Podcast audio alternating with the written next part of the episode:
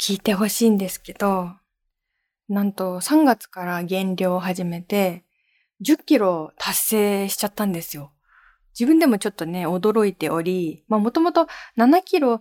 増えたので、それを元に戻そうということで始めたんですけど、なんかそれ以上はね、落ちないと思ってたら、意外と落ちまして、あ、ここまで落ちるんだというところまで落ちまして、まあまあ健康的にね、食べつつ運動しつつだったんですけど、その自分の中で、まあまあここが限界かなって思うところまで痩せてみて、あの、思うのは、これ真理なんですけど、あの、10キロ痩せても足は太い。っ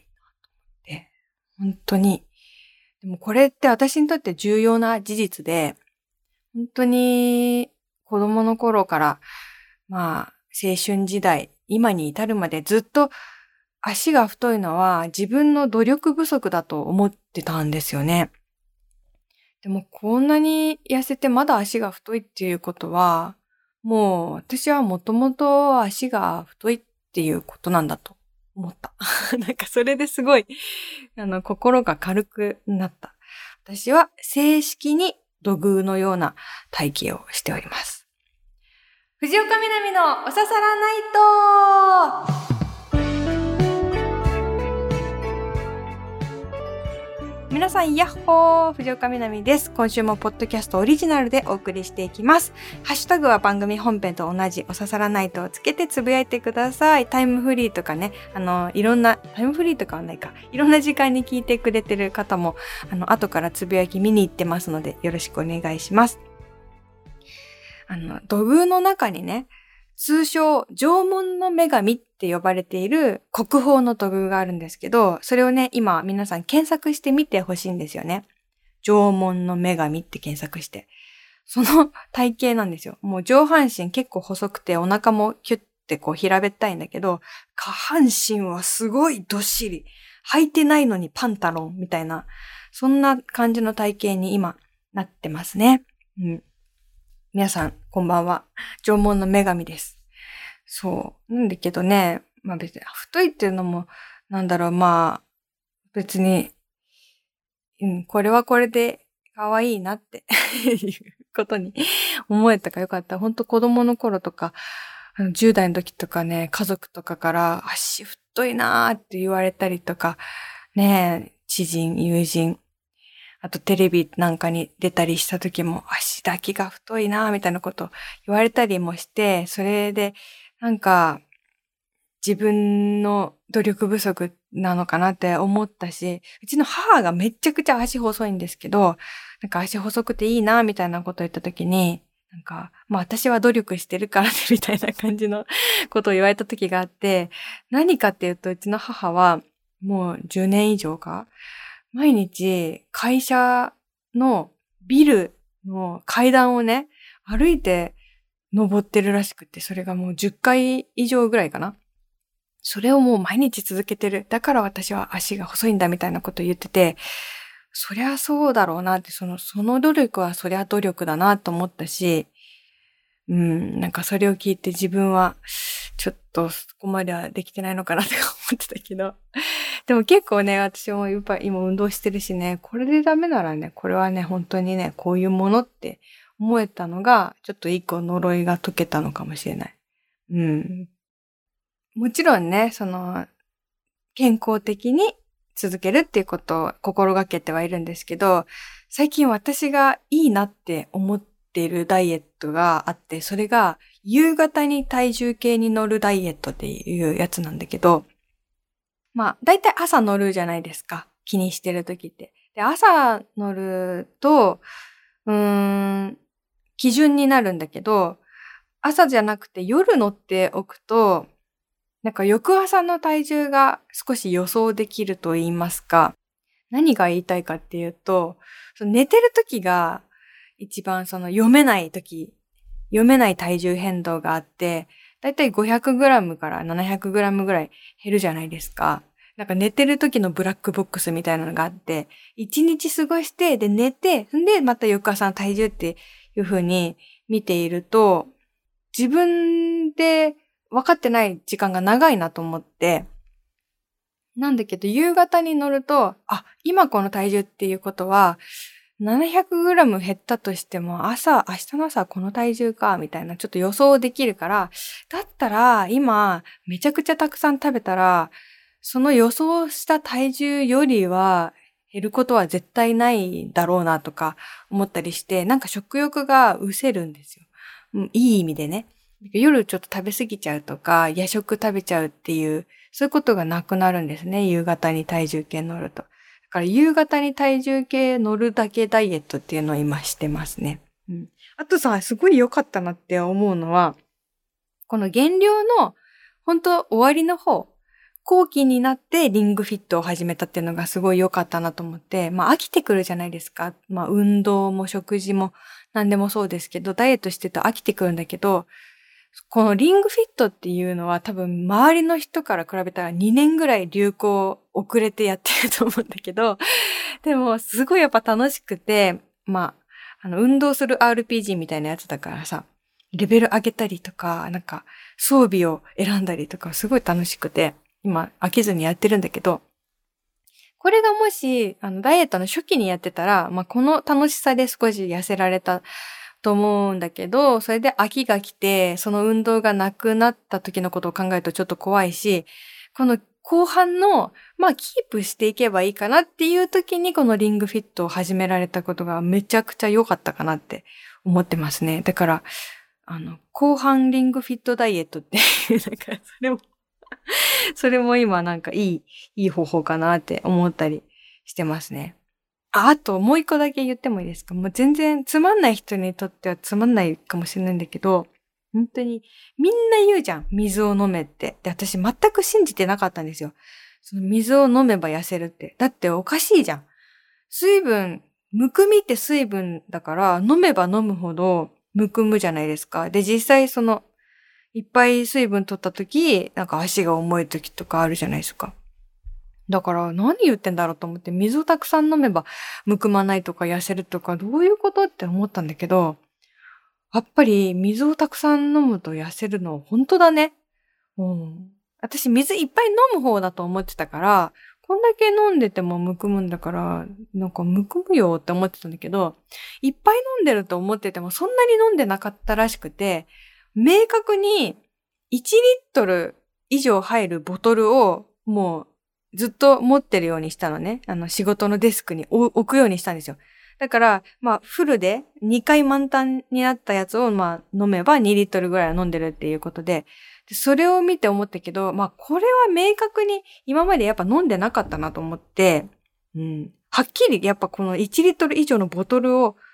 あの、横に置いとくっての大事なんだなと思って、ただこれ別になんか水筒とかじゃなくてパスタケースなんですけどね。パスタケースわかります？あの、パスタを立てて保存するおしゃれなやつで、なんか、モデルルームとか行くと絶対置いてあるんだけど、ただ私そのパスタケースおしゃれだから買ったはいいが、一度も使わず、なんか何年か経って、あ、これ水筒になるじゃんと思って水筒として使ってるんですけど。パスタケースダイエットもいいです。はい。あの、一番大事なのは健康的でいることですね。別に太っていても痩せていても何でもいいけど、健やかにいるっていうのが一番大事ですね。はい。ちょっとここで話題は変わるんですけど、まあもう毎週ね、うんこうんこうんこうんこ、もうええよっていう話かもしれないんですけど、まあ私のエッセイ集、パンダのうんこはいい匂いというね、本が8月の頭に出まして、で、今3週間ぐらい経ったかなっていうところで、あの、買ってくれた皆さん、感想を伝えてくださった皆さん、本当にありがとうございます。で、この本を書いて思ったのが、一番思ったのが、人のことを書くって本当に難しいなっていうのが改めて思いまして、まあ最初は子供のことを書いてるエッセイもあったりしたんだけど、まあ後になってそれはちょっと外したりとか、まあ子供はもちろんその大人でも勝手に書かれたら嫌だっていう人はたくさんいると思うんですよ。書き方もそうですけど、まあその人、こんな人でってまず書こうって思った時に、背が高くてとか、ふくよかでとか、そういうことをこう書くと分かりやすいかもしれないけど、本人は嫌ですよね。嫌がる可能性も高いですよね。うん、さっき言ったダイエットの話もそうですけど、自分のね、体型とか、どこでどんなことを気にしてるかもわからないし、それがいかにわかりやすいからといって、そんなね、物質系な描写をするのはどうかっていうのもあるし、あとは自分がその人の性格を、例えば、こう暗いところが魅力だなって思ったとしても、なんか暗い人っていうようなニュアンスで書かれたら、まあ嫌だよね。うん。だから、難しいなって。描写するのも難しいし、それから忘れたいこともみんなあるじゃん？忘れたい思い出のはずなのに書くことで、こうすごいずっと残っちゃうっていうのも申し訳ないなって思うし、本ってすっごい残るんですよね。作られた数とか読まれた数に関わらず、ある意味どんなデータよりも確実に残るっていう媒体だと思っていて、だから怖かったんですよね。で家族のことを結構書いてしまったので、もしこれを読んで、もしっていうかまあ読むは読むと思うんだけど、読んで嫌だなって思って縁を切られるんじゃないかなってぐらいのことまで心配になって、まあ結構過度に心配になるんですけどね、この出版前っていうのは、本当にこれを出すことで私が全てが終了したらどうしようみたいな、すごい不安に陥った時に家族にも縁を切られるかもしれないみたいなことまで考えたりとかして、すごく恐れてたんですよね。おばあちゃんにだけは書いてもいいって聞いたんですね。うん。あの、おじいちゃんとおばあちゃんのことを書いてもいいって聞いて、したらまあ身元がわからなければいいですよって、その本名とかをフルネームで書いたりしなければいいよっていうことだったんで、まあ書かせてもらったんだけど、まあ、おばあちゃんだけじゃなくて、母とかおばのことも書いたりしたけど、でも全員に許可取るのもなんか違うなって、その全員にこう原稿を見てもらって、この内容で、あの、出版していいですかってこう、ね、出てくる人全員に聞くことは難しいし、うん。ねえ、でも書きたいし、書けないしっていうのの戦いだったんですけど、もう書こうと思ったけどやめたっていうことも無数にあったというか、そっちの方が圧倒的に多いんですね。うんうん。で、まあ何を書くかって何を書かないかでもあるなっていうのは本当にいつも思ってて、書かないと決めたことでできている本でもあるんですね。で、書かなかったことの一つに、妹の夫の食の好みの話があって、まあ、あの、これも、うん、それが誰なのかっていうフルネームとかを別に明かすわけじゃないので、基本的に絶対特定されないはずなので、まあ、ここでは話しますけど、まあ、その妹の夫が、フルーツと野菜を基本的に絶対食べないっていう人で、で、飲み物はほぼ牛乳。お肉も基本豚肉だけみたいな人なんですね。で、体質とかも多分あると思うんですけど、好みもすごい強くて、特に牛乳のこだわりが強くて、なんか乳脂肪分3.0%じゃないと飲まないとかなんか、そういうのもあって、うちの妹が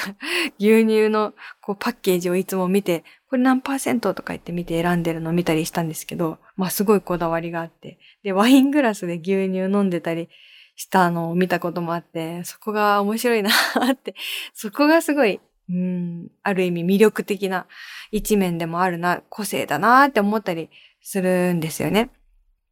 で、このエッセイ集の中に、あの、中国の食文化と日本の食文化についてちらっと書いているエッセイがあるんですけど、まあ、お互いの習慣が違って食べられないものがあるって、まあ、ちょっと不便なこともありますけど、でもそれって文化の違いだけの話じゃなくて、例えば同じ日本育ちでも妹の夫みたいなケースもあるよなーっていうことが頭によぎったりもしたんですよ。その書いてる時に。つまり何が言いたいかっていうと、文化をこう主語にして違いを浮かび上がらせることもできるんですけど、それよりもその個々の特性のユニークさの方がそれを断然上回ることもあるよなっていうことが言いたくて、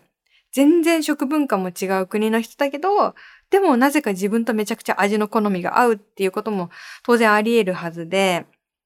でもそのことを伝えるときに、こう妹の夫のこともここに書くっていうのは、まあ、本当に個人的なことだし、うん、体質のことでもあるかもしれないし、活字にして印刷するっていうのはすごい申し訳ないかなって思って書かなかったんですよ。うん。で、まあ妹のね、夫の好きな食べ物についてはね。で、ちょっと話が、あのー、変わるんだけど、昨日びっくりしたのが、妹からね、LINE が来て、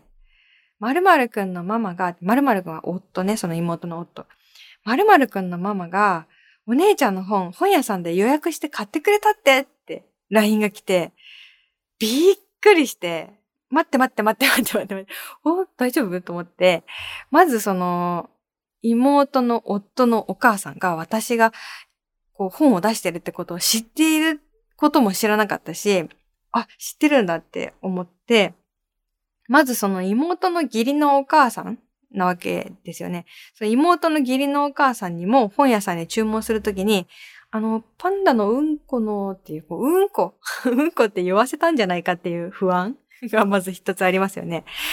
うん。で、しかも妹の話によると、本を4冊買って周りに配ってくれたって言うんですよ。なんてありがたい親戚と思って、もう本当に心強い応援団だなって思ってたんですけど、多分うちの実の母でもそこまではしてなくて別に妹の夫のお母さんっていうなんかその、その立場の人がここまでしてくれるっていうことに超驚いたんですよね。で、まず私が本出してることも知らないと思ってたから、え、なに、待って、4冊と思って。っていうのと、あと、本当に妹の夫のこと書かなくてよかったって思いました。だって、あなたの息子牛乳ソムリエですよみたいなことが書いてあったら びっくりしちゃいますよね、絶対。うん、だから書かなくてよかったって一個思ったけど、まあでももしね、もしかしたら 書いたことによって4冊じゃなくてもっと買ってくれてたっていう可能性もなくはないけど。はい。っていうことがありました。本当に人のことを書くのは難しいです。はい。パンダのうんこはいい匂いよかったら、あの、興味を持っていただけたらありがたいです。というわけで、今週はね、ちょっとオープニングトーク、頭でっかち、頭でっかちって分量が頭でっかちな、ポッドキャストになっちゃってるんですけど、コーナー行きましょう。純喫茶南はい、ここでは本編で読み切れなかったお便りなどなどをまったり読んでいきます。カランコロンいらっしゃいませ、えー、今日はですね、ワイングラスに入れたアイスミルクを皆さんに、あの、差し上げます。飲んでください。アイスミルクってなんであんなに魅力的なんですかね？牛乳じゃんって思うんだけど、喫茶店でアイスミルクって書いてあったら、なんか大人なのになんか頼んじゃうよね。うん。アイスミルクは牛乳じゃない気がする。えー、っと、ラジオネーム、クロポルさん。初めてメールします。ありがとうございます。匂いと言って、あ、これね、先々週のメールのテーマ投稿が、の匂いに関するね、メールを募集してたんですけど、それをさ、先週の本編の中でさ、今週は匂いですって言ってさ、読むと、それに対するリアクションもあるし、ということで、あとはメールがちょっと水曜日の午前中まで締め切りなんだけど、その後に来ちゃったものとか読めなかったりして、だからちょっとタイミング的には先々週のメールテーマなんだけど、今読みますね、匂いのメール。えー、先々週？先週か？先週か。匂いと言って真っ先に思い出し大好きなのが地下鉄かっこもちろん札幌の匂いです。小さい頃から地下鉄が大好きで運転士になりたかったぐらいです。ゴムタイヤの匂いなのか何なのかはわかりませんが、あの独特な匂いがとにかく好きです。えー、わかります？札幌の地下鉄の匂いって言われて、あ、あの匂いねってわかる人います？うん。私は思い出せない。何回も乗ってるけれども。ただこれ、これもね、アンテナがありますよね。こう、札幌の地下鉄の匂いってこう認識した瞬間にその匂いがわかるようになるというか、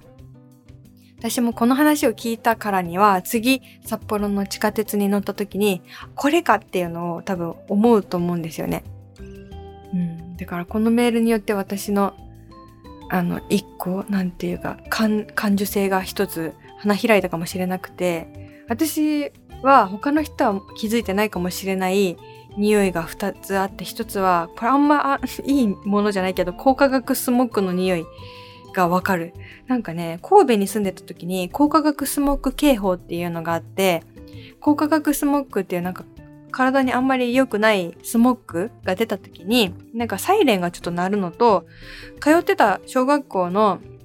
校庭のところで旗が上がるんですよ。高化学スモッグ今出てますよ。まあ、できれば公園とかより家で遊ぼうみたいな。で、その旗が上がるのとサイレンが鳴るので、あ、この匂いの時にそれがなるんだっていうのが分かって、その後ね、別のとこに引っ越しても、あれこれは旗が上がるべき匂いがしてるのではって思う時がありますね。もう一個は、セブンイレブンでアルバイトしてたことがあるから、セブンイレブンの匂いがわかるんですよね。なんか、同じ、全く同じペットボトルを、ファミリーマートで買ったペットボトルと、セブンイレブンで買ったペットボトルを、こう、並べられても、どっちがどっちで買ったかわかります。これって、どうですか？特殊能力ですか？違うよね。はい。続いて、ラジオネーム羊くんさん。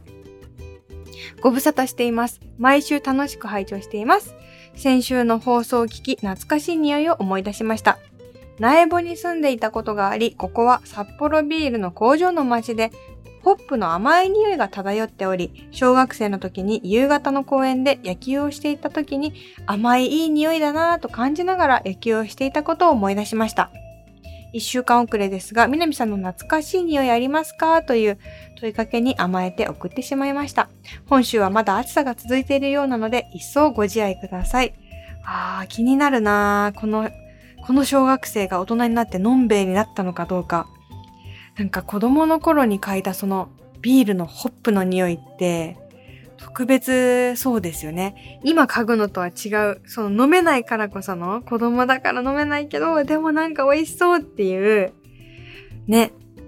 なんかさ、絵本の中に出てくるさ、ぶどう酒とかさ、すっごい美味しそうって思ってませんでした？うん。子供の頃、ぶどう酒っていう文字を見ると、うわ、美味しそうって思ったけど、今私が考える理想のブドウ酒は、ウェルチですね。あの、ワインはワインで美味しいけど、ブドウ酒という言葉に含まれるロマンを、ワインは表してないような気がして、私的に。私的にブドウ酒は、ウェルチですね。はい。そっか、今度、嗅いでみたいな工場の近くでホップの匂いありがとうございます。これが先週の匂いに関するメールのこぼれメールでしたけど、続いてが今週の本編のテーマメール。私の今年の真夏のピーク。なんか、なんか、ポンポンポンって感じになるね。私の真夏のピーク。それを読んでいきます。おささらネームタランのすけさん。こんばんは、みなみさん、スタッフの皆さん。こんばんは。毎週愛知県から楽しく聞かせていただいてます。今週のテーマ、私の真夏のピークですが、ずっと行きたかったお店に行けたことです。テレビでも紹介されて混んでいるのかなと思いずっと行かずにいたみたらし団子が1本30円のお店。普通なら1本90円が相場ですが、その3分の1の価格。自宅がそれほど遠くなくお盆休みに思い立っていきました。そしたらタイミングよく並んでいたのは一人だけ。いつもなら5本で我慢するところを調子に乗って20本も購入してしまいました。でも自分が着く直前までかなりのお客さんがいて、昼食も取れないってお店の人がおっしゃっていました。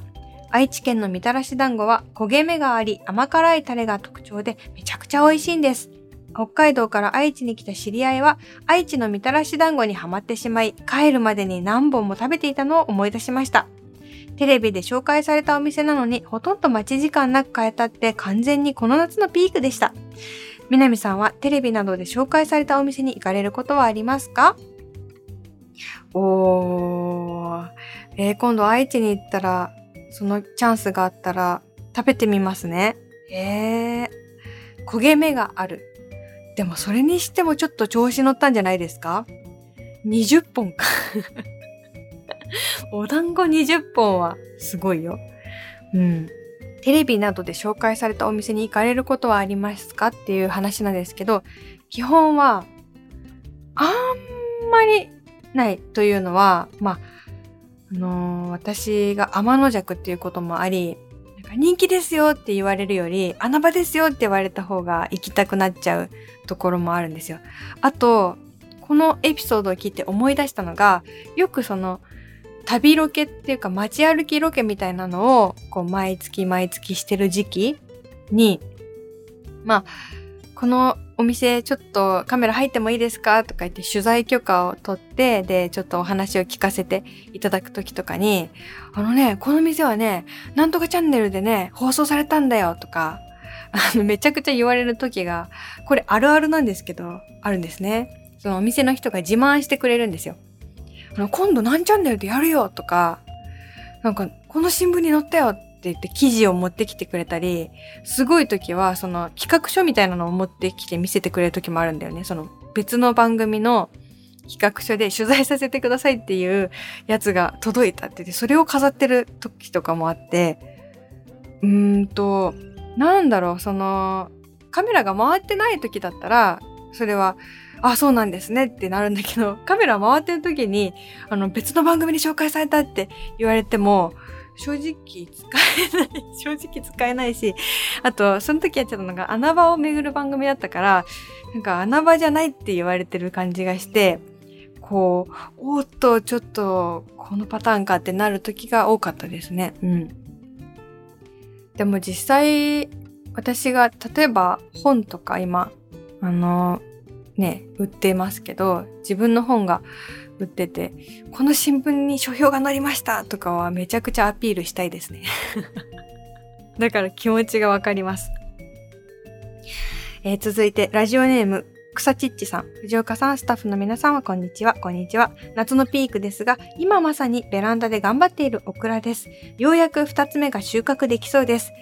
苗の時3本ぐらい出ていて、1本残して間引かないといけないようですが、かわいそうで全部そのままにしていました。そのためなのか、または肥料などが不足だったのか、花は咲くのですが、なかなか大きくなりませんでした。小さいオクラが何個か出てきているので、今後にも期待したいと思います。それでは、10月くらいまでは暑い日が続くようなので、ご自愛ください。よろしくお願いします。わー、いいですね。そう、畑とかね、あの、ベランダ栽培とかやってると、夏のピーク何度も訪れる。何かが実るたびに、わー、ここがピークだってなりますよね。私も去年はオクラを育てて、もうそのオクラって本当に愛おしくて、お花も可愛いんですよね。こんな可愛いお花も咲いて、その後食べられるなんてなんてお得な植物なんだって思って、で、オクラが、こう、なんだろう。この3本生えてるのを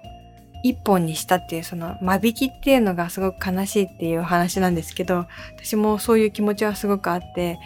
去年のね、最後のオクラは収穫して終わっちゃうのが悲しいからずっとそのままにして実ってるままほっといてカラッカラになるまでして、その後種を取りましたね。うんうん。その種を取るのもまた楽しくて、なんか、うん、種を取る時もピークだったから何回もピークがありますね。オクラっていうのはお花もピーク、実もピーク、種もピーク。うん、自分で育てた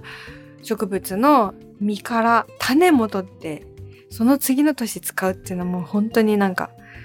喜ばしいことで、私も去年のピーマンの種で今ピーマン育ててて、遅れてるから、私のピークも9月とか10月に来そうな感じがしてます。はい、というわけでメールをたくさん読んだポッドキャストでした。なんか最近、ポッドキャストのコーナーをちゃんと紹介できてない気がして、そもそもどんなコーナーだったのかっていうのをちょっと覚えてない人も多いのかと思うので、ちょっと丁寧に紹介すると、どんなコーナーがあるかというと、本当にそうかなのコーナー。身近な、本当にそうかなって思うこと例えば食品のパッケージになんとかなんとかですって書いてあって、本当にそうかなって思ったりとか、街の標語とか、あの、お寺の前にある掲示板とか、ああいうので、本当にそうかなって思ったことがあったりしたら教えてください。えー、もう一つ。1ヶ月に1回は思い出しますのコーナー。これはですね、思い出というほどでもない思い出だったり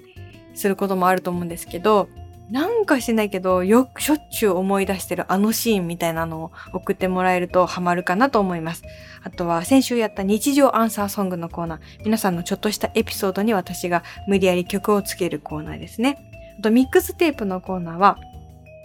こんな時に聴きたいプレイリストを作ってくださいということをちょっと依頼していただければ私が考えますという。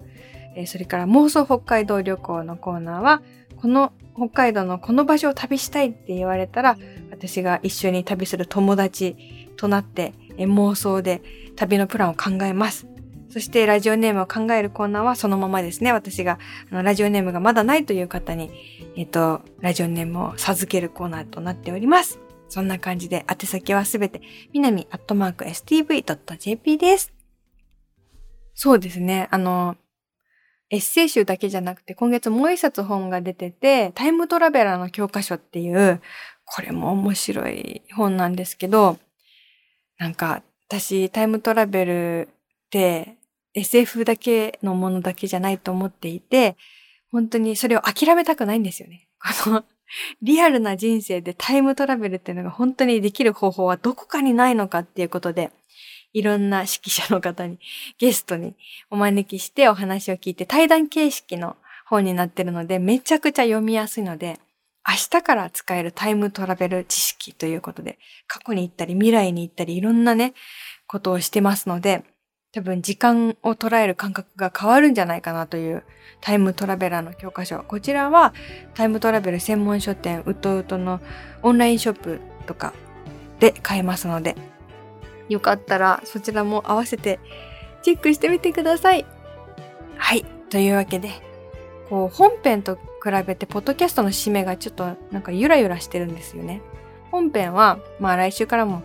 頑張りすぎないでぼちぼち頑張っていきましょうみたいな感じで終わってるんですけど、ポッドキャストは来週皆さんに嬉しいことがありますようにみたいな感じのことをちょっと決めコメントとして一回考えてみたんだけど、なんかあんまハマってる感じが自分の中でなくて、ちょっと断言してみようかな。えー、来週も皆さんにちょっと嬉しいことがあります それではまたここでお会いしましょう。お相手は藤岡みなみでした。またね